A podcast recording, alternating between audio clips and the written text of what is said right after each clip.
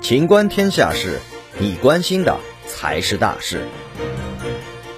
陈道明痛批流量明星。九月十一号下午，央视网官方账号在社交平台上更新一则动态，曝光老戏骨陈道明在某次会议中的讲话，引发网友热议。最近娱乐圈出现多位失德艺人，陈道明一针见血地指出，他们不属于文艺界，而是流量界被包装炒作出来的塑料演员。如今，文艺圈与娱乐圈几乎没有界限。陈道明认为，从形态上来讲，流量明星似乎与他是同行，而且还活跃在荧幕上。但这些人的行为在本质上却严重摧毁了文艺界的风气。陈道明讲话时，一旁众多老戏骨频频点头表示认可，这也是证明娱乐圈的风气确实需要好好的整治一番了。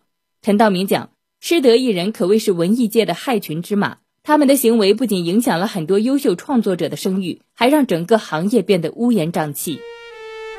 本期节目到此结束，欢迎继续收听《秦观天下事》。